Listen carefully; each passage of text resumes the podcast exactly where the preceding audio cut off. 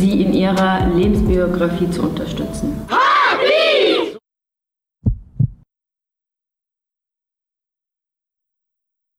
Herzlich willkommen zu einer neuen Podcast-Episode, die wir heute zum allerersten Mal filmerisch begleiten.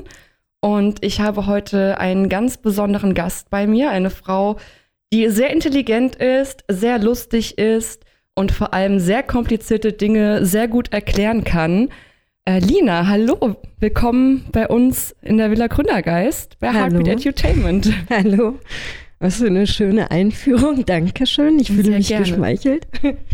Lina, du arbeitest im Staatstheater in Darmstadt in der Vermittlung. Magst du uns erzählen, was du da machst, genau? Hm, ja, also wir sind äh, in der Vermittlung sind wir zu fünft. Ich, äh, ich leite die Abteilung und ich äh, bin vor allem dafür zuständig, äh, Workshops zu Produktionen anzubieten, ähm, Kontakte, Kooperationen zu knüpfen, äh, die Verbindung ins Haus äh, und außer Haus zu halten oder äh, ja, zu eröffnen, wie auch immer. Ich bin auch ein bisschen aufgeregt. Ich muss das ganz ehrlich gestehen, weil ich selten mit Video irgendwie zu tun habe und lieber eben vor der Bühne oder hinter der Kamera sitze oder stehe. Ähm, genau. Und ähm, unsere Zielgruppen sind eigentlich Menschen, die äh, gar keinen oder kaum Kontakt zu Theater bzw. Kunst haben. Und äh, deshalb versuche ich äh, oder versuchen wir eben, wie du es vorhin eingangs erwähnt hast, die Dinge, scheinbar komplizierte Dinge ähm, auf ein anderes äh, Level zu heben. Also. Ich wusste zum Beispiel gar nicht, dass es sowas bei Theater gibt. Also, dass auch mehrere Vollzeitstellen sich quasi darum kümmern, dass Theater ein bisschen nach außen wieder getragen wird. Sind das denn hauptsächlich Jugendliche und äh, jüngere Erwachsene oder machst du auch die Vermittlung für Erwachsene und ältere Leute? Wir haben äh, ganz unterschiedliche Altersgruppen. Natürlich sind die meisten Kinder und Jugendliche, weil wir die am besten erreichen über diese Klassenverbände, über die Schulen. Aber wir haben eben auch Erwachsenengruppen, Vereine oder auch eine Kooperation mit Jobcenter und der Agentur für Arbeit. Ähm, genau, es gibt, äh, es gibt in allen Generationen, wir versuchen alle Generationen anzusprechen. Ja. Was hast du denn gelernt und wie bist du zum Staatstheater Darmstadt gekommen? Puh. Also ähm, ich habe ganz unterschiedliche Sachen gelernt. Ähm, ich war nach dem Abitur ähm, erstmal drei Jahre Beleuchterin beim Film und Kameraassistentin und wollte dann doch noch, äh, wollte eigentlich äh, Kamera studieren, wurde nicht angenommen, hatte ein Jahr Zeit, hatte keine Aufträge. Dann habe ich gedacht, okay, dann fange ich jetzt an, was zu studieren. Da ging es mir auch nicht sehr gut und äh, habe dann angefangen mit Literaturwissenschaften und Kunstgeschichte, dann Theater, Film und Medienwissenschaften. Und dann bin ich zum Theater über Theater, Film, Medienwissenschaften wieder gekommen und habe dann erstmal nach meinem Master, den ich in Paris gemacht habe, ähm, als Dramaturgin gearbeitet. Unter anderem auch als Dramaturgin für Kinder- und Jugendtheater. Ähm, habe aber auch äh, Jugendprojekte geleitet, war als Lehrerin äh, in Paris äh, tätig gewesen und habe so, ja, und so kam der Intendant Carsten Wiegand auf die Idee, äh, mich zu fragen, ob ich diese Abteilung leiten will, was für mich auch sehr überraschend war, aber ein unheimliches Geschenk, muss ich sagen. Ich wusste gar nicht, dass du so viel gemacht hast. Ich glaube, so viel haben wir darüber noch gar nicht gesprochen. Voll schön. Wie lange warst du in Paris? Ähm, ich habe fünf Jahre in Paris gewohnt und ich, das, äh, das ist hyper, ich finde es immer so ein bisschen hyper, ähm, ja, dekadent, weil ich wollte eigentlich nie nach Paris. Ich musste Französisch lernen. Ich hatte nie Französisch gehabt für Literaturwissenschaften, also vergleichende Literaturwissenschaften. Und ähm, habe dann gedacht, okay, ich mache ein Jahr Erasmus, wollte nach Brüssel, da durfte ich nicht hin, dann wurde es Paris und dann bin ich da hängen geblieben, weil ich einfach da eine Szene kennengelernt habe und ähm, viel frei gearbeitet habe. Und ähm, ja, es war eine sehr spannende Zeit, aber ich muss jetzt auch nicht wieder zurück. Warum glaubst du, du hast ja schon ein bisschen darüber erzählt, warum glaubst du, ist Theatervermittlung so wichtig? und auch so gefragt? Ähm, ich denke, dass, äh, naja, Theater ist für alle Menschen da. Und egal, ob wir jetzt von städtischen oder von, ähm, von äh, öffentlich finanzierten Bühnen wie Staatstheater, Stadttheater, Landtheater und so weiter sprechen, oder ob wir von der sogenannten freien Szene sprechen, die halt immer wieder Förderanträge stellen muss, aber dann auch letztendlich überwiegend von Steuergeldern finanziert ist. Und die Steuergelder zahlen alle ab 18 Jahren eigentlich. Ähm, denken wir, ist es auch wichtig, dass, äh, dass das zugänglich ist für die Menschen.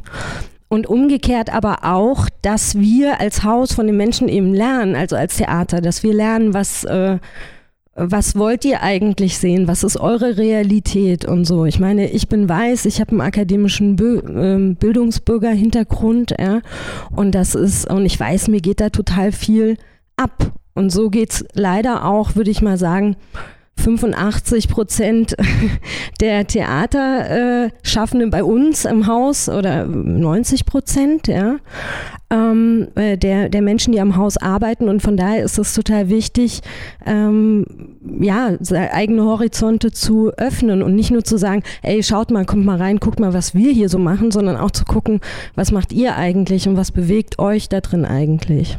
Ich glaube ja, dass ähm, das Thema Theater, gespieltes Theater schon recht zugänglich für Kinder und Jugendliche ist oder junge Erwachsene.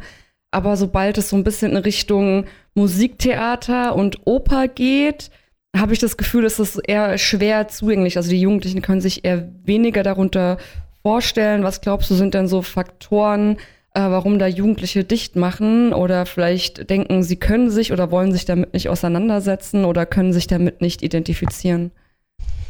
Boah, das ist eine total große Frage und eigentlich ist es da auch äh, sinnvoller, die Jugendlichen selber zu fragen. Das, was ich aufgeschnappt habe oder was, was mir oder uns immer wieder begegnet ist, dass ähm, die klassische Oper, nennen wir jetzt mal, also so Puccini, Verdi, Mozart, ähm, wenn man nicht äh, aufgewachsen ist einmal mit dieser Einmal mit dem, mit der Form des Gesangs, aber auch mit der Musik an sich ist es etwas sehr Fremdes und auch erstmal etwas, was viele als nicht sehr angenehm unter Umständen empfinden, so. Und, ähm, und, äh, das ist, das ist einer der Gründe. Ein anderer Grund ist aber auch, dass die äh, Theaterlandschaft es verpasst hat, äh, wirklich einen Studiengang für Musiktheatervermittlung äh, in Deutschland zu etablieren. Äh, und das, obwohl Deutschland von sich sagt, wir sind, also sich als nicht sagt, sondern sich begreift als auch das Opernland, ne? So weltweit. Und ähm, ich denke, das sind so zwei große Faktoren und danach können man einfach noch ewig drüber sprechen. Es gibt einige, ja. Ich glaube, dass viele denken, das sei irgendwie so altbacken, also dass es irgendwie so oldschool ist und das ist irgendwie nicht greifbar. Aber auch gerade bei, wir haben ja Lohengrin zusammen vermittelt und man merkt ja eigentlich, dass die Themen, obwohl es schon eine Weile her ist, immer noch brandaktuell sind und auch Themen, die man auf die heutige Zeit, ähm, sich in der heutigen Zeit widerspiegeln. Und ich glaube, es ist wichtig, das auch an dem Punkt anzusetzen und zu sagen, okay, vielleicht ist das so ein bisschen erstmal ungewöhnlich für euch, aber guck mal die Themen, damit könnt ihr euch identifizieren. Ja, also Oper hat halt auch nach oder Musiktheater hat halt auch nach wie vor das Problem, dass es äh, mit großen äh, Ideen, also Vorteilen belegt ist. Also wie äh, da stellt sich dann jemand an die Rampe, meistens dicke SängerInnen und trällern dann und das ist unheimlich langweilig. Ähm, das mag es auch für viele sein. Also es geht mir auch zum Teil so. Du hast jetzt gerade von Lohengrin von Wagner gesprochen. Die Oper ist jetzt auch nicht die kürzeste mit, oh Gott, jetzt muss ich, ich glaub, lügen. Dreieinhalb Stunden? Ja, vier, ja. je nachdem mit Pause, viereinhalb. Also Wagner ist ja auch bekannt, gerade mit der Götterdämmerung sechseinhalb Stunden, ja, äh, lange Opern zu machen. Ähm, ja, dieses, dieses Vorteil besteht und ähm, es ist zum Teil ja, und jetzt muss ich doch noch auf was anderes äh, zu sprechen kommen, was ähm, dieses Problem, also was vielleicht viele Jugendliche mit Oper haben oder vielleicht auch mit Theater allgemein, ist die Seherfahrung. Ne? Also das, was ich meine, ist, was sind wir gewöhnt äh, zu gucken? Ne? Also sind das Serien, ist das Fernsehen, ist das, bin ich gewohnt, umschalten zu können, wenn es langweilig wird und so weiter. In der Oper oder im Theaterraum ist man halt you're stuck. du bist halt da drin und musst es über dich ergehen lassen. Ja? Und es sind natürlich nicht diese schnellen Wechsel. Wenn man sich mal überlegt, irgendwie vor 200 Jahren war äh, Theater, Oper, also wo es eben kein Fernsehen, kein Internet, nichts, noch nicht mal irgendwie LP, also oder äh, äh, irgendwelche Musikspeichermedien gab, ja. Da hat man in der Oper, also ich stelle mir das vor wie diese, wie eine Telenovela, nur dass du halt nicht äh, Serien hast, sondern du konntest dir da eine tolle leidenschaftliche Romanze angucken, mitfiebern, die Musik war da, ne? Und das war einfach auch nochmal eine ganz andere ähm, eine andere äh, Bereitschaft oder eine ganz andere Erfahrung, ja, die die Leute da mitgebracht haben. Das ist heute total anders und ähm, das spielt da sicherlich auch mit rein. Aber was äh, trotzdem denke ich, dass es äh, zumindest was die klassischen, äh, sogenannten klassischen Opern angeht, dass es nichts ist, was man sagen sollte, ja, das ist jetzt halt vorbei und das lassen wir jetzt mal sein, weil wie du sagst, ähm, das sind Themen, deshalb haben sich diese Opern ja auch bis heute äh, bewahrt, so wie die Klassiker im Theater, ne? weil, sie, äh, weil sie Themen ansprechen, die einfach, egal in welcher Zeit, sich also anders zwar dann äußern, aber immer noch allgemeingültig sind. Ja? Also ähm, die Frage von, wer trägt die Verantwortung für etwas, wie bei Lohnkriegen, ja? Also sagen wir, Gott wird es entscheiden und es gibt ein Gottesgericht und wir haben Kulturen, die auch nach wie vor damit äh, so umgehen, ne? Oder äh, wollen wir hier einen parlamentarischen Rat und dürfen dann da eigentlich die Frauen auch rein? Äh, oder wie auch immer, ne? Also das sind ja Themen, also klar sagen wir, oh, heute dürfen Frauen rein und trotzdem sehen wir, dass im Bundestag weniger Frauen als vor 20, 30 Jahren sitzen. Ne? Also so, das sind halt schon so Anknüpfungspunkte, die äh, einfach wichtig sind, um sie auch immer wieder für die heutige Zeit mal zu hinterfragen und zu überlegen und dabei Spaß zu haben am besten. Was sind denn deine Top 3 Vorurteile gegenüber Theater, die du so häufig mal gehört hast oder was du denkst, was viele Leute damit verbinden, aber gar nicht wirklich so ist. Also das Erste, was mir einfällt, ist, das ist langweilig. Das Zweite ist, es hat nichts mit mir zu tun. Und das Dritte, das ist ein bisschen ähnlich, ähm, das ist nicht für mich. So, die, das fällt mir jetzt ein, wobei zwei und drei was ähm, genau meinst du mit, das ist nicht für mich, so ich kann damit nichts anfangen? Ähm, nee, damit bin ich nicht gemeint. Mhm. Also ähm, das haben viele Jugendliche, also gerade wenn wir jetzt von Oper sprechen, erleben auch viele junge Leute im Foyer, dass sie von älterem Publikum ähm, irgendwie angesprochen werden oder gesagt, was macht ihr hier eigentlich oder wollt ihr nicht lieber nach Hause? Also ich habe das selber miterlebt. Wirklich? Ja, ja.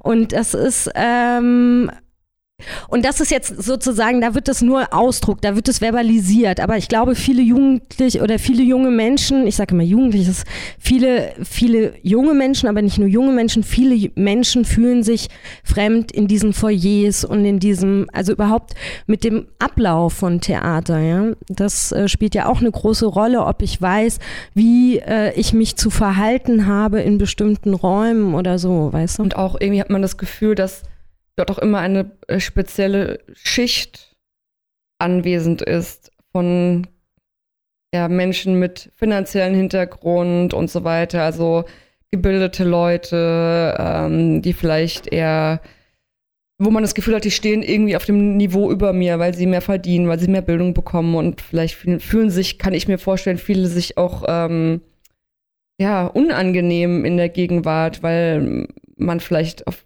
ein, auf einen runtergeguckt wird oder sowas. Und anstatt vielleicht in den Austausch zu gehen, halt eben die Leute ausgeschlossen werden. Ja, äh, was du sagst, nehme ich auch an, dass es so ist. Und jetzt fällt mir nämlich noch ein Vorteil ein, was aber eigentlich alle äh, äh, Besucherinnen äh, letztendlich dann auch miteinander teilen. Das ist nämlich die Sache, das verstehe ich nicht. Ja. Also deswegen gucke ich mir auch nicht Theater an oder so. Aber wir wissen auch von unseren AbonnentInnen bei vielen Abenden, also dieses, das verstehe ich nicht. Wir haben alle gelernt in der Schule, ähm, es gibt immer etwas zu verstehen, ja, und wenn ich es nicht verstehe, dann bin ich selber dran schuld. Und alle anderen so, es gibt einen versteckten, eine versteckte Richtigkeit, ja. Und das ist eigentlich das größte Missverständnis äh, oder vielleicht auch Enttäuschung für viele, weil es eben dieses richtig und falsch nicht gibt. Es ist egal, ob du 10.000 Mal im Theater warst oder einmal gehst. Und wenn du sagst, wow, äh, da gab es einen Moment, ich kann dir gar nicht sagen, warum der mich angesprochen hat, aber äh, ach so, er fällt mir ein, ja, ich habe mal so eine Situation erlebt vor ein paar Jahren mit meinem Bruder. Keine Ahnung, was du da selbst als dann mit deiner Biografie, mit deiner Geschichte reinbringst. Das ist völlig egal. Es geht nicht ums Verstehen, sondern es geht eher, glaube ich, um das so, ey, ich setze mich mal rein und guck mal, was da kommt und lass es auch mal zu. Ja. Und ich lasse es mal zu, ohne es gleich mit jemandem zu besprechen, weil wenn man gleich etwas mit jemandem bespricht, kommt man gar nicht dazu, selber erstmal zu überlegen, so, äh, warum löst denn das das und das bei mir aus? Wo kommt denn das her? Ne? Das Miteinander reden ist ja auch manchmal ein Schutz, dass man gleich zumachen kann, sagen kann, ey, das war jetzt aber komisch, oder? Was sie ja gerade gemacht haben. Ähm, sondern dieses sich wirklich mal öffnen zu wissen, ey, danach reden wir drüber und das ist ein, ein, ein safer Raum irgendwie und ähm, wir tauschen uns danach aus. Das finde ich gehört nämlich zum Theater genauso dazu wie das, was auf der Bühne passiert. Vor allem eine Sache, die ich auch gelernt habe, so ein bisschen, als ich auch bei den Proben von Lohengrin dabei war, ähm, dass ich auch mal gar nicht nachdenken muss, sondern auch einfach mal genießen kann.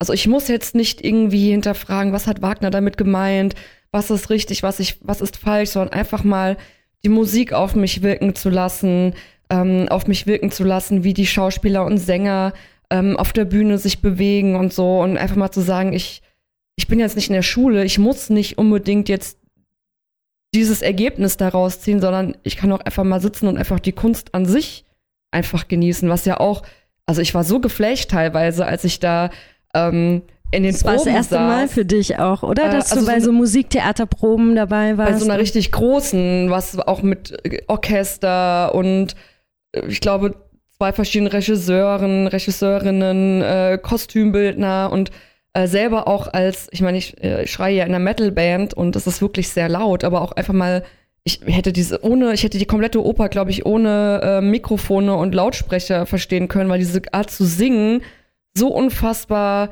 laut war und, und eindringlich. Also einfach mal dieses ganze Geschehen auf mich wirken zu lassen, fand ich auch einfach schön, ohne dass ich jetzt mir große Gedanken machen muss, äh, was will man mir jetzt damit sagen. Ich fühle es einfach mal.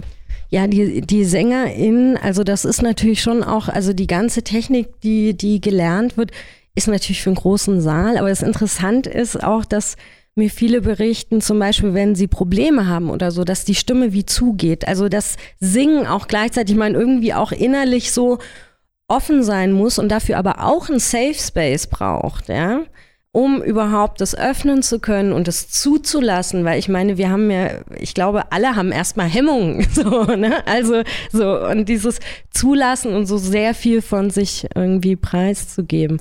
Ja, und das Genießen, das ist natürlich, äh, das ist toll, wenn sich das einstellt, weil darum geht es auch. Ne? Also Was glaubst du, können Jugendliche von Theater lernen und für sich mitnehmen? Gibt es da grundsätzliche Dinge, die dir einfallen? Ähm, ha, wenn wir von Theater sprechen, äh, sprechen wir immer von der Welt, wa? Äh, so, also ähm, wir sprechen von äh, Lebenswelten, sehe ich jetzt hier gerade. Also wir sehen ja, also es gibt den, es gibt meistens im klassischen Sinne gibt es so einen Stoff, ne, sagen wir Romeo und Julia, und dann äh, fragt das Theater ein, eine Regisseurin, ob sie das interpretieren möchte, wo sie einen Schwerpunkt hinlegen möchte. Das erzähle ich jetzt nur, um zu sagen, eigentlich sieht man äh, zwei Ideen zu einem bestimmten Stoff oder einer Problematik. Ja? das Werk, äh, die Werke können unterschiedlich sein. Ja? Also Theater erzählt immer vom Leben. Ja? Und man, äh, man hat einmal das Werk im klassischen Sinne und die Interpretation auf heute bezogen, zum Beispiel. Andrea Moses bei Lohengrin, ja, also Lohengrin äh, ist eine Oper, äh, die ist über 100 Jahre alt, ne? Und Andrea Moses zieht die in ein Parlament von heute, also von einem heute irgendwo, ja. Das wusste ich zum Beispiel auch nicht. Also ich dachte immer, es gibt so eine Richtlinie und so muss man das äh, Stück dann aufführen aber dass es einem frei ist, ähm, das zu interpretieren und äh, äh, zum Beispiel auch in eine neue Zeit zu rücken oder zu gucken, was für Kostüme, was für eine Umgebung baue ich da auf der Bühne und was für eine Wirkung damit man auch erzielt. Ich glaube, das war so mein größtes Learning, als wir zusammen Lohnkriegen gemacht haben, dass ich so dachte, ey, das ist voll interessant, das lässt sich auf heutige Wahlen übertragen, über die Situationen, die wir vielleicht auch in Amerika haben und ähm, ja, das war super spannend für mich auch zu sehen. Ja, also das ist natürlich, also an den, an den eigentlichen Stoff, äh, manchmal, wenn der Autor, Autorin 70 Jahre tot ist, dann darf man damit machen, was man will eigentlich, wenn die Erben sich da nicht was äh, sozusagen was vorbehalten.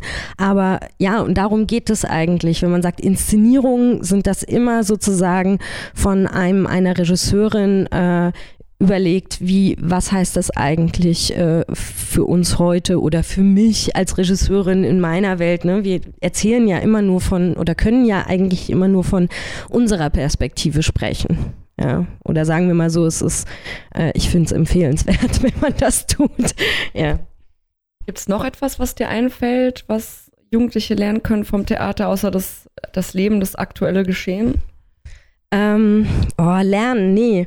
Kunst ist kein, mhm. äh, Kunst ist nicht zum Lernen da. Das ist wieder so eine Schulthematik. Also mitnehmen. Äh, mitnehmen. mitnehmen. Ja, also eigentlich finde ich, ist äh, Kunst so ein bisschen, das eben Theater auch äh, ist, ähm, wie das, was dich umgibt. Nur da hat sich jemand Gedanken gemacht um dir seine oder ihre Sichtweise zu vermitteln, sodass du dich fragen kannst, stimmt es für mich oder stimmt es für mich nicht? Und wenn nein, warum so? Ja, das heißt, äh, was es äh, im besten Falle mitgibt, ist, dass dass man über Kunst, ich brauche dazu immer den Austausch, ja, ähm, sich selbst besser kennenlernt, ähm, die andere Person kennenlernt, ähm, dass man sich vielleicht bewusster wird über Themen, die eigentlich wirklich gerade drängen und die man so ein bisschen selber verdrängt hat, ja. Ähm, was Kunst aber auch kann und soll, ist, wie du sagst, genießen und ähm, so diesen Moment, äh, gerade bei Musik geht es mit mir so, also mit Live-Musik im Theater, ähm, so einen Moment so mit mir da drin auch zu finden, ja, so wie wenn ich dann auch abends irgendwie alleine äh, meine Musik höre, die halt nicht live ist, so, ne? Also. Ich finde es ja. voll gut, dass du das aufgreifst, dass du sagst, so hat, Theater hat eigentlich nichts mit Schule und Lernen zu tun, weil es immer so, es wird so übergestülpt, ne? Ähm, vielleicht liegt es auch so ein bisschen daran, dass man das natürlich auch in der Schule durchgenommen hat, äh, wenn man äh, das in der Schule hatte und dass da so ein bisschen so ein Zwang mit verbunden war, sich jetzt damit auseinanderzusetzen. Ähm, deswegen voll gut, dass du mich ja nochmal korrigiert hast, denn es ist eher etwas, was mitnehmen und auch genießen.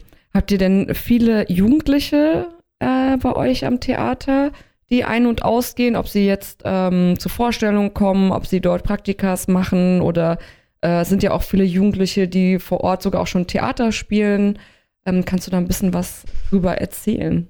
Ja, also ähm, ich muss jetzt leider auf die derzeitige Zeit zurückkommen. Ne? Also wir sind jetzt äh, Ende Oktober äh, äh, und seit März extrem eingeschränkt, auch gerade was Menschen außer Haus äh, anbelangt, ins Haus äh, lassen zu dürfen.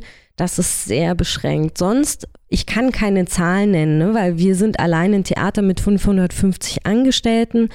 Da haben äh, viele Abteilungen, um, vor allem die Gewerke, das sind die technischen Abteilungen, haben wir auch äh, äh, Praktikumsplätze. Wir haben äh, eine Theaterwerkstatt für Teens äh, in den Herbstferien. Wir haben so verschiedene Angebote. Wir haben ein Bürgerinnen-Ensemble, das das ganze Jahr über probt. Die sind zwischen 15 und paar 60 Jahre alt, die auch für die Vorstellungen immer wieder angefragt werden. Wir haben Produktionen, die mit Jugendlichen äh, zusammen entstehen und also ja, ich kann aber keine Zahlen nennen. Also wir suchen den Austausch. Jetzt gerade ist es ein bisschen schwieriger, logischerweise, weil alle haben so das Digitale auch ein bisschen satt. Ähm, aber da sind wir halt äh, am sich gegenseitig finden. Als ich bei euch im Haus war, sind immer mal ein paar jüngere Leute äh, an mir vorbeigehüpft. Also kann man auf jeden Fall sagen, ich habe mehr jüngere Leute gesehen, als ich erwartet hätte. Ehrlich? Und das, ja, das fand okay. ich schön. Glaubst du denn, oder was gibt es denn für Möglichkeiten, ich bin mir sicher, da gibt es welche und du arbeitest damit ja auch, soziale Benachteiligung durch Theater abzubauen? Ähm, ja, also ich glaube, ähm, dass äh, man daran immer arbeitet, wenn man sagt, äh, also wenn man einfach bestimmte Bereiche für alle Menschen öffnen möchte. Und vielleicht auch so ein bisschen, ähm, äh, wie sagt man, forciert, also so ein bisschen mit Druck auch, also nicht mit Druck, sondern äh, mit dem Fokus auf bestimmte Gruppen, die eben weniger in diesem und diesem Bereich unterwegs sind, ja, weil ähm, letztendlich ähm, wissen wir, dass so eine kulturelle Einbindung äh, total wichtig ist äh, für das Allgemeinwohl, ja, also beziehungsweise ähm, dann darüber hinaus auch die Frage von ähm, zum Beispiel Selbstpräsenz, also Jugendliche, die bei uns selber auf die Bühne gehen, wie sie bei euch ja auch ermutigt werden, auf die Bühne zu gehen, Texte zu schreiben, diese so, was wir auch machen. Und ich glaube, indirekt äh, wirken nicht nur wir, sondern auch wieder dann Theater allgemein oder Kunst. Es klingt jetzt sehr plakativ, aber ich glaube, es ist wirklich so, äh, will dagegen oder geht dagegen an. Das ist dem, äh, das ist dem inne sozusagen. Ja. Auch speziell mit Heartbeat und äh, Staatstheater-Kooperationen haben wir auch gerade versucht, ähm, sozial benachteiligte Jugendliche und Kinder anzusprechen. Ähm, mit dir war ja quasi mein erstes Projekt zusammen, aber Heartbeat hat ja schon mal mit dir ein Projekt gemacht.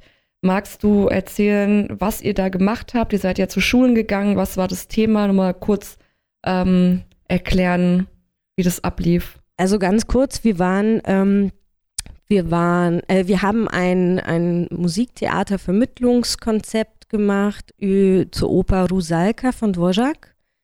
Ähm, und sind da letztes von äh, Luise Kautz in der Regie und sind da letztes Jahr an Schulen gegangen, haben vorbereitende Workshops gemacht. Das heißt dann, also Rusalka muss man kurz sagen, ist so, ähm, ist eine Form von Undine oder auch der Meerjungfrau, der kleinen Meerjungfrau, wie wir es hier in Deutschland kennen.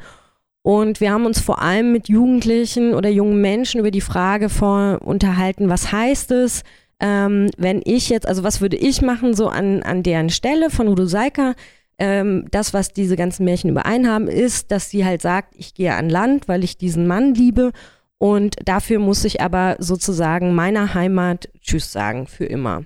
Ja? Und, ähm, und dann haben wir darüber gesprochen, viel, was das heißt oder haben, ähm, haben Texte darüber geschrieben. Ja? Ähm, oder auch, also die Frage von, inwiefern sind wir eigentlich auch bereit, uns zu ändern für jemanden, ne? also so grundsätzlich zu ändern oder auch zu sterben für jemanden. Am Ende stirbt sie ja, weil er sie nicht mehr möchte. Spoiler.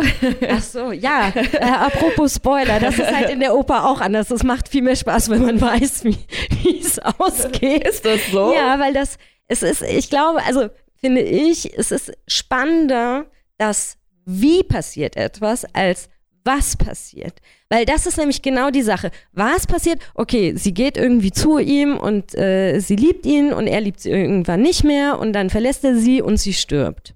So.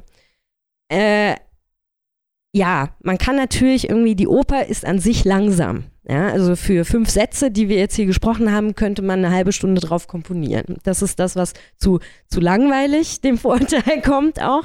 Ne? Deshalb ist die Frage, wie? Was erzählt mir die Musik dabei? Wenn ich dir sage, du, ich liebe dich und das erzähle ich dir jetzt mal in einer Viertelstunde, singe ich dir in einer Viertelstunde vor und dann hört man aber im Hintergrund, dass da irgendwelche mm, Trompeten mm, so machen, ja. Wenn man darauf genau, da genau zuhört, dann hört man eigentlich schon, oh, da will mir jemand sagen, das stimmt eigentlich nicht. Ja, so, also wirklich dieses zu gucken, wie ist was erzählt, was, was, was wollen die mir da erzählen? Nicht was im Sinne von Inhalt, sondern ja. Und wie vielleicht wird das auch auf der Bühne dargestellt? Also was gibt es für Requisiten? Wie sehen die aus? Fand ich ja auch super spannend bei Lohengrin dann auch zu sehen, okay, wie bewegen die sich? Ähm, wie gestalten die einen Raum? Was passiert in dem Raum? Ist das wichtig? Ähm, man guckt dann irgendwie so auf viel mehr Sachen und interpretiert es dann für sich. Und das finde ich irgendwie auch ganz schön. Vielleicht ganz kurz zur Klärung. Requisiten sind alle Sachen, äh, die jetzt nicht zum Kostüm gehören oder zur Maske, genau. sondern das sind dann eben Ohrringe, Ketten, Gläser, Bücher, Handy, Schlüssel, das da. Äh, auch mal ein Putzeimer. Manchmal auch Sessel, aber der gehört jetzt eher zum Bühnenbild, von daher würde ich sagen, ja. Und wie lange wart ihr, also wie lange waren diese Workshops an den Schulen? Und an welchen Schulen wart ihr vor allem, ist auch vielleicht wichtig. Ähm, also jetzt nicht den Namen der ich Schule. jetzt gar nicht mehr genau. Also wir hatten vor allem, also die Workshops äh, waren unterschiedlich. Das ist auch immer, das machen wir immer nach, also wie die Klassen oder wie viel Zeit die Klassen da irgendwie aufbringen können. Mit den Schulklassen sind es meistens 90 Minuten. Ähm, das sind dann Schulen, die, ähm, die zwar schon in der Verbindung mit uns stehen, aber mit, für mich waren das neue Klassen. Ich glaube, es waren neunte und zehnte Klasse.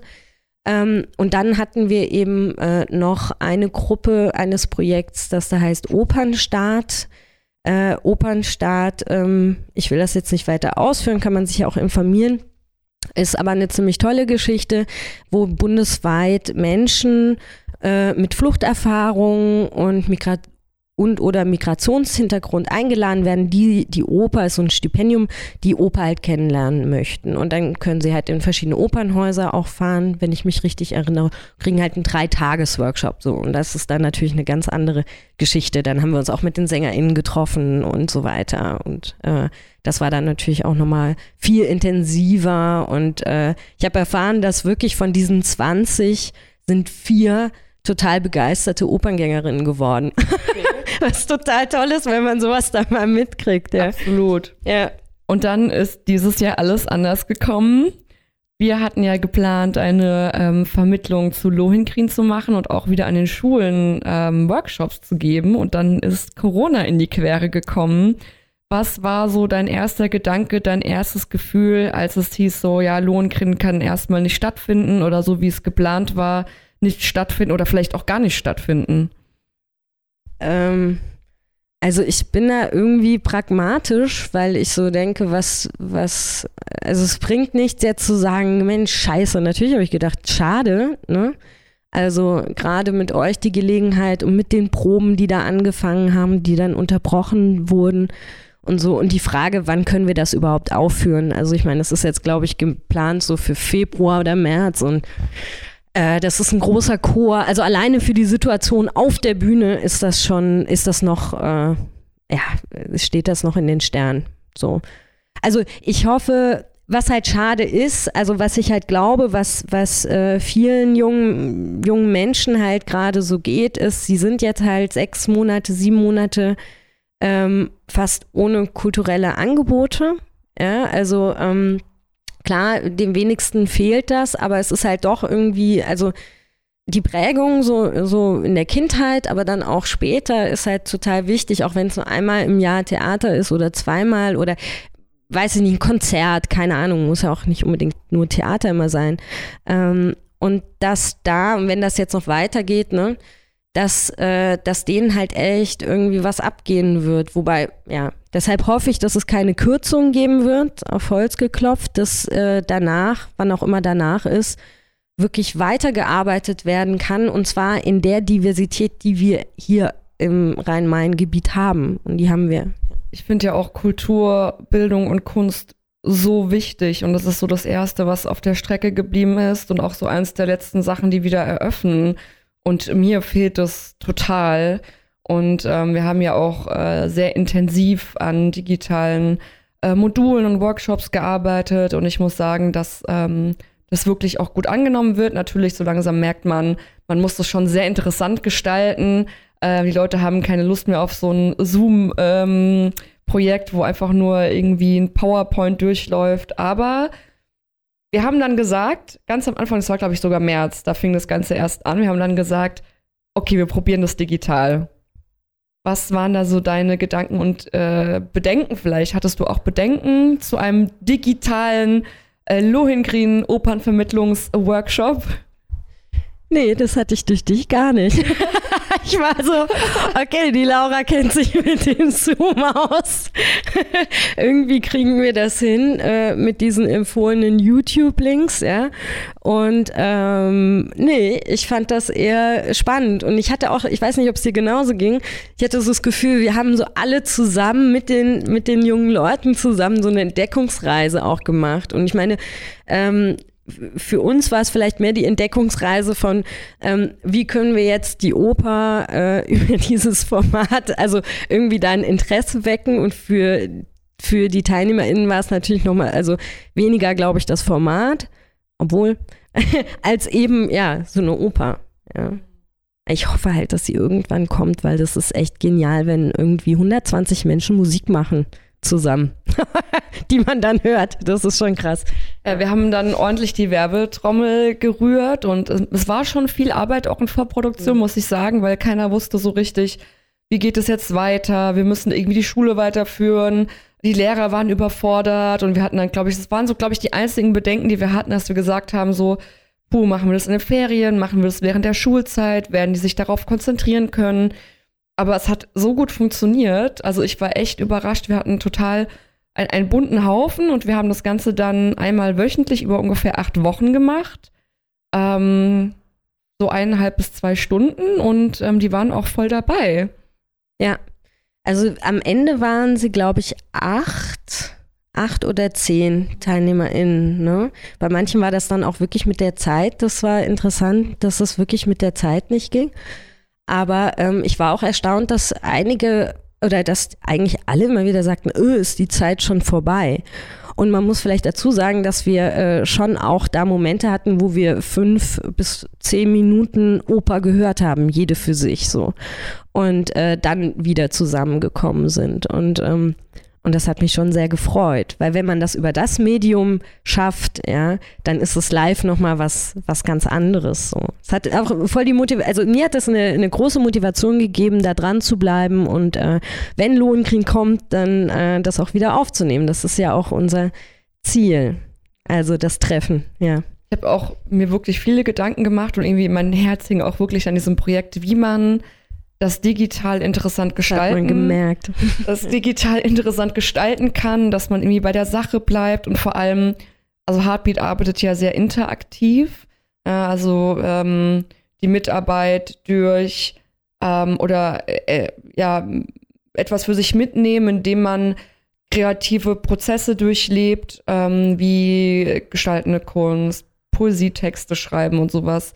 Und ähm, ich glaube, dass das dass wir das eingebaut haben, war sehr gut, auch wenn wir nicht persönlich vor Ort waren, sondern dass wir auch in den Stunden ähm, kreative Prozesse hatten, Poesietexte geschrieben haben, viel mit Collagen gearbeitet haben und sowas. Also, das fand ja. ich auch super interessant, ne? dass die Rückmeldung kam, dass sie das eigentlich am spannendsten finden. Also nicht nur selber kreativ zu sein und etwas aus der Oper als Anlass zu nehmen oder die Musik dazu zu hören, sondern sich dann auch darüber auszutauschen und zu sehen, was die anderen zu dem Thema gemacht haben, weiß ich nicht, zu, äh, zu dem Thema äh, Heldinnenfiguren, ja, so und oder äh, eben diese ganze Auseinandersetzung über die Frage, ob Frauen und wie, also nicht ob, sondern ob Frauen mit abstimmen dürfen, sondern wie kann man sozusagen diese Frage bei Lohnkriegen, wer wird da jetzt schuldig gesprochen, wie wäre das eigentlich besser, wie sollte es eigentlich gemacht werden und warum scheitert das so bei Lohnkriegen, ja, also warum kann das nur scheitern? Erklären, wie sie das machen. Ja, so, das fand ich super spannend. Und wir hatten auch äh, einen, einen bunten Haufen. Also da waren ähm, viele unterschiedliche Teilnehmende mit dabei, ob es jetzt tatsächlich auch ähm, Jugendliche mit Migrationshintergrund waren. Ähm, wir hatten lustigerweise auch sehr viele Frauen, also junge Frauen. Und, das ist ähm, meistens so bei Freiwilligen, also äh, Theatergeschichten. Und ähm, ja, einen jungen Herrn, der bis zum Ende mit dabei geblieben ist. Und das fand ich so schön, dass der sich äh, immer wieder eingebunden hat und äh, sich das hat auch nicht nehmen lassen. Und natürlich bei so wichtigen äh, Themen wie Emanzipation ähm, dann aber auch offen drüber geredet hat, dass er ähm, Angst hat, was Falsches zu sagen und wir dann so nochmal in dieses Thema reingehen konnten. Ähm, war so auch einer meiner Lieblingsmomente. Und jetzt würde ich gerne wissen, was war denn so, vielleicht so eins, zwei deiner Lieblingsmomente von dem ganzen Online-Workshop zu Lohengrin? Ich habe sie eigentlich schon auch gesagt. Ja. Also einmal eben diese, diese Feststellung, so, ach krass, ist schon wieder vorbei. Äh, äh, ach Mist, ich habe jetzt so einen Termin, sonst hätten wir auch weitermachen können. so. Ähm, einmal das. Ähm, dann die, diese ich, also es ist gar nicht so ein, so ein ganz, so ein Moment, sondern ich war wirklich, also das ist nicht übertrieben, ich war wirklich sehr beglückt von, von allen äh, Workshops, äh, bei denen ich dabei war. Ich habe zweimal gefehlt, glaube ich, ähm, dass sie sich halt so aufeinander eingelassen haben und dass die, das war halt auch der Vorteil, ne? Die kamen ja nicht nur äh, aus Darmstadt oder aus Frankfurt, sondern wirklich bund, also bundesweit, Saarland war jemand und so und Trier und ähm, und das, obwohl die sich überhaupt nicht kennen, sich total aufeinander eingelassen haben, auch, also eben, weil was heißt darüber reden? Heißt, ich rede über mich, ja, über die, also die Frage, wie findet ihr, dass ähm, Elsa, eine Figur bei Lohengrin, dass eben äh, Elsa da überhaupt gar kein Mitspracherecht hat, ja, wer jetzt hier Nachfolger wird, ja.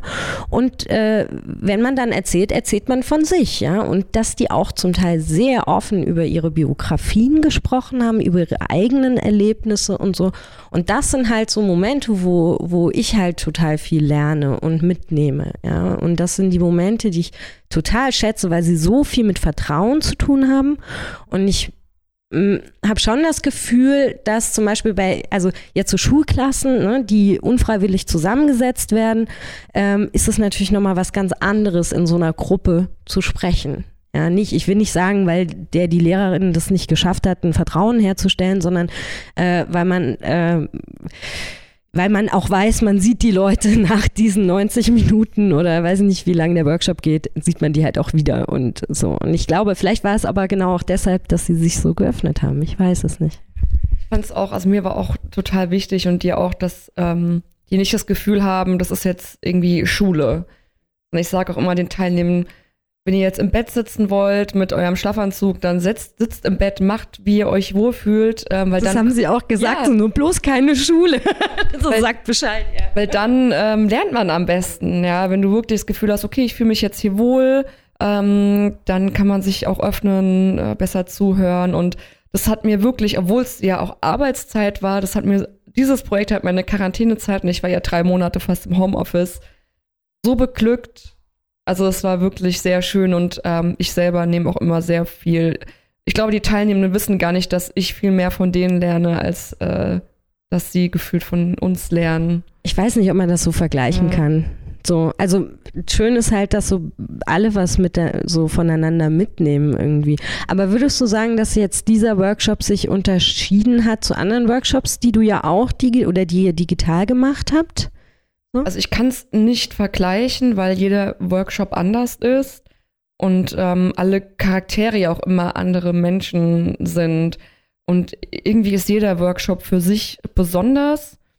Aber ich glaube, für mich hat ähm, das so den Zeitgeist irgendwie getroffen in dem Moment. Das war irgendwie genau das, womit ich mich auch eh so ein bisschen beschäftigt hatte. Ähm, es war neu für mich. Ähm, Mittlerweile bin ich äh, geübter drinne und routinierter, Online-Workshops durchzuführen, aber das war noch so einer der ersten mit einem anderen Projekt vom Staatstheater zusammen und ich bin daran auch sehr gewachsen. Also an diesem Projekt bin ich sehr gewachsen und das nehme ich für mich auf jeden Fall für immer mit. Es wird immer hängen bleiben bei mir.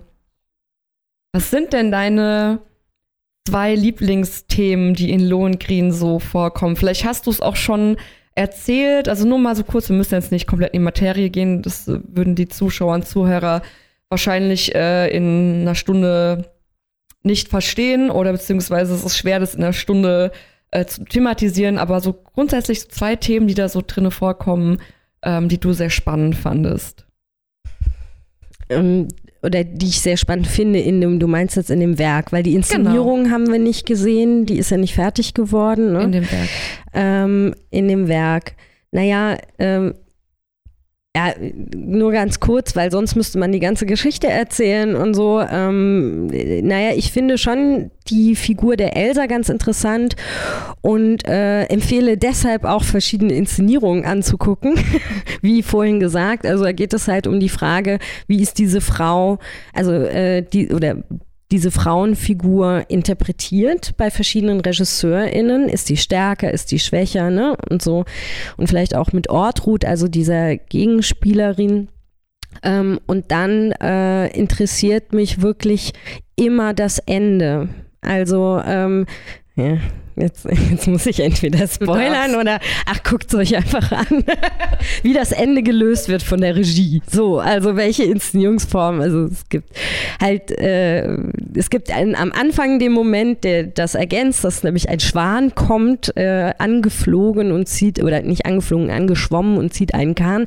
Das ist noch äh, leichter, aber ja, wie das Ende da die Machtverhältnisse. Also es gibt verschiedene, verschiedene Momente da drin, die mich persönlich interessieren, aber halt interessieren insofern, als dass ich sie dann halt zum Beispiel Gruppen vorschlage und je nachdem, wo, worauf eine Gruppe oder womit eine Gruppe auch äh, was anfangen kann, wir dann da halt drauf näher eingehen.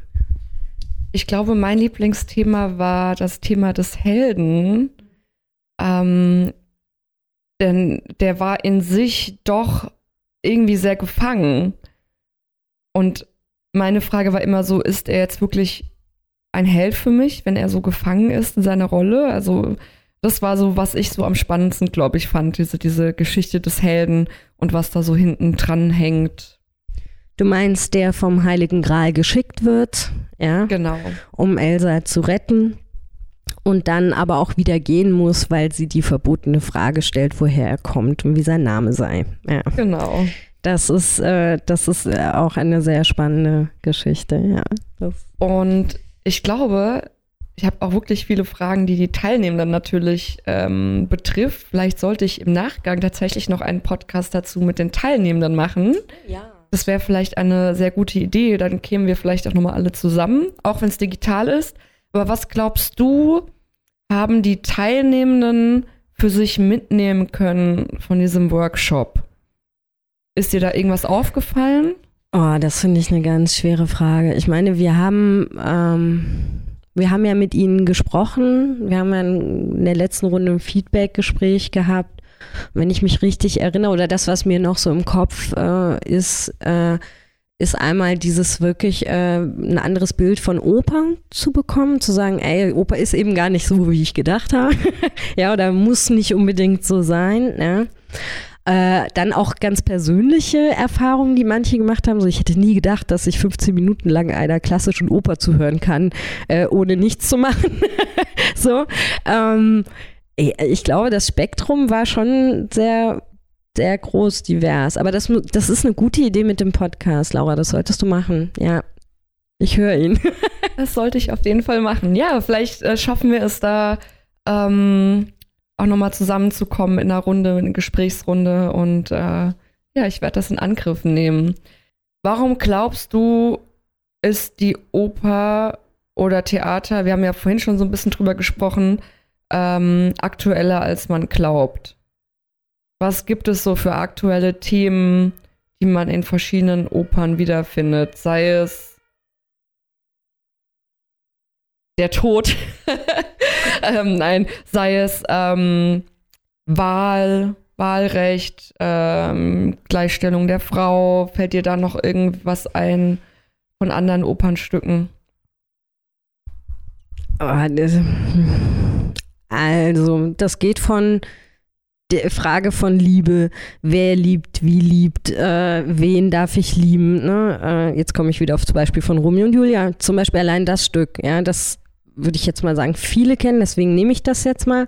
Ähm, Romeo und Julia hat einmal den Liebeskonflikt, also zwei aus verschiedenen Familien dürfen sich nicht lieben, kennen wir aus verschiedenen Religionen, kennen wir äh, aus verschiedenen Kulturkreisen, kennen wir und so weiter, verschiedenes Alter.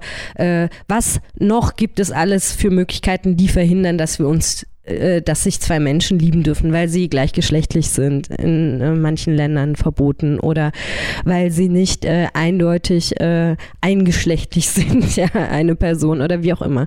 Ähm, ein anderes Ding bei Romeo, und Julia ist die Frage von, ähm, von Gruppen, was heißt Rache, ne? was heißt, okay, äh, du tust mir was an, tu ich dir wieder was an und so weiter. Wo ist da eigentlich ein Ende in der ganzen Geschichte? Kann das nicht nur tragisch enden? Und wir sehen das auf einem politischen Ebene total. Ne?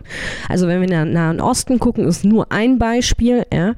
Ähm, so, also ich denke, dass halt Theater, Oper, äh, Oper, Musiktheater gehört für mich zu Theater dazu. Ähm, dass im besten Falle äh, äh, Themen verhandelt werden, die äh, eben, wie ich vorhin schon sagte, uns einen anderen Blick auf derzeitige Verhältnisse geben können.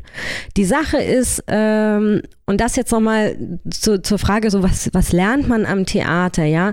Ähm, das, was man sich vielleicht selber beibringt, wenn man äh, wie ins Theater geht oder sich andere Kunst anschaut, liest, wie auch immer, und sich darüber austauscht, dass man äh, sein, ähm, ähm, jetzt habe ich es nur französisch, voll angeberisch, Attends, äh, ähm, seinen Erkenntnishorizont einfach noch ein Stück erweitern kann. Und zwar enorm. Und überhaupt diese Transferleistung zu machen von, ich sehe da auf einer Bühne zwei Gruppen, die haben voll das Problem miteinander und da die Transferleistung zu machen zum Nahen Osten zum Beispiel, ja, das ist etwas, was, äh, was nicht jeder, jede so kann oder machen würde. Ja, aber was eine Bereicherung sein kann. Ja. So wie du das erzählst, will ich sofort wieder ins Theater laufen. Und deswegen meine ich dass du kannst es auf so spannende Art und Weise so einfach erklären. Und ähm, ich hoffe, dass äh, andere Theater auch so eine tolle Person wie, wie dich äh, an der Seite haben, die es schafft, ähm, das so toll zu erklären. Danke dir, Laura. Ich, gerne. Ich arbeite ja auch so ganz gerne mit Impro-Theater bei äh, unseren Workshops.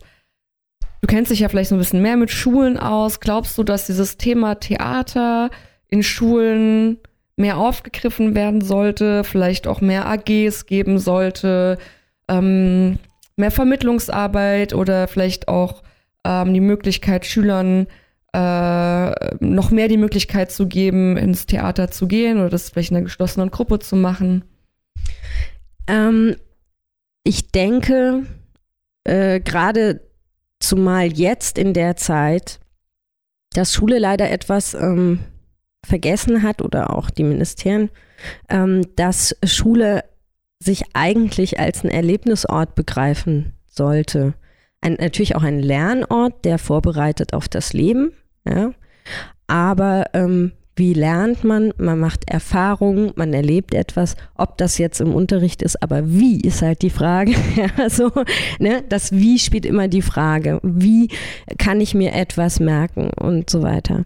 Und ähm, dass da, also nach all dem, was ich jetzt schon die ganze Zeit geblubbelt habe, ja, irgendwie, ähm, dass die no Notwendigkeit von mehr Theater, also sei es in den Schulen mit Theater-AGs, ich glaube, das, das hat immer was miteinander zu tun, sowohl ins Theater gehen als auch selber Theater machen, um eine eigene Präsenz äh, zu verbessern, um eine Scheu zu verlieren, um sich auseinanderzusetzen, was wollen wir eigentlich auf die Bühne bringen und warum soll ich meine Rolle jetzt so und so spielen, ich will die so und so spielen. Ne? Das sind alles, das heißt, wir lernen da drin gesellschaftliche Handlungspraktiken. Also wie gehen wir miteinander um? Wie besprechen wir etwas? Wer hat die Macht, wer nicht? Darf er Regie führen oder soll ich das machen oder machen wir das alle zusammen? Stimmen wir dann ab? Ne? Das sind alles so Prozesse, die total wichtig sind und das Theater sehen ist genauso wichtig, weil eben genau diese Prozesse äh, sich darauf auch noch ausweiten können. Ja, jetzt ist es sehr theoretisch, es tut mir leid, aber eben zu sagen, ja, wir haben doch gesehen, wie die das da gemacht haben, wie brauchen wir das?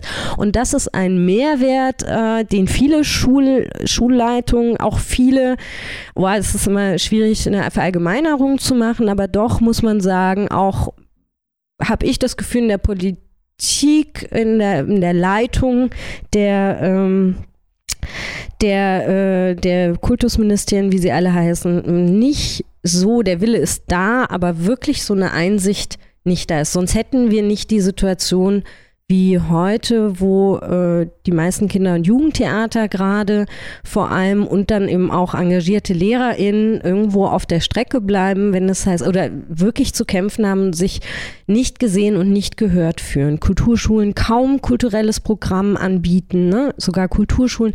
So, und ich, das spricht halt leider dafür, dass äh, der Wille zwar da ist, aber äh, der Wille vielleicht da ist, aber eben noch nicht wirklich durchgedrungen wie wichtig das ist. Vielen Dank für diese Antwort. Ich hoffe, da setzt sich in Zukunft ein bisschen was in Bewegung.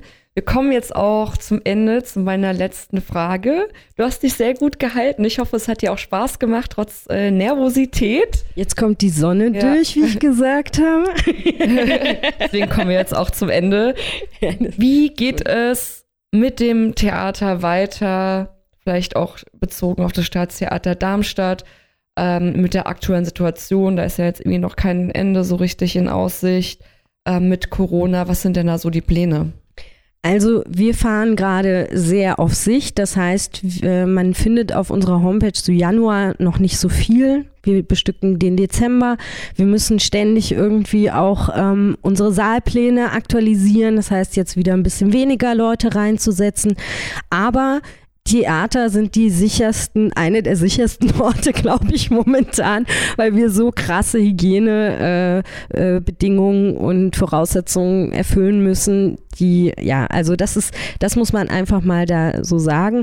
Sonst versuchen wir alle Premieren ähm, zu schaffen. Wir haben unser, die Stücke an sich sind kleiner geworden, auch kürzer. Haha, die Bohem soll nur 90 Minuten dauern. Keine sechs Stunden. genau, das ist die Chance für die Leute, die es mal ausprobieren wollen, ähm, weil wir kaum Pausen machen und ja. Ähm, und ich möchte auch nochmal hinweisen, dass wir auch nächstes Jahr wieder das, also nächstes Kalenderjahr auch die SchülerInnen-Tickets anbieten. Das heißt, dass SchülerInnen äh, ab drei Tagen vorher bis fünf Minuten vorher, zehn Minuten wäre besser, an die Abendkasse kommen und für zwei Euro sich eine Karte, egal für was, wenn noch Plätze vorhanden sind, kaufen können.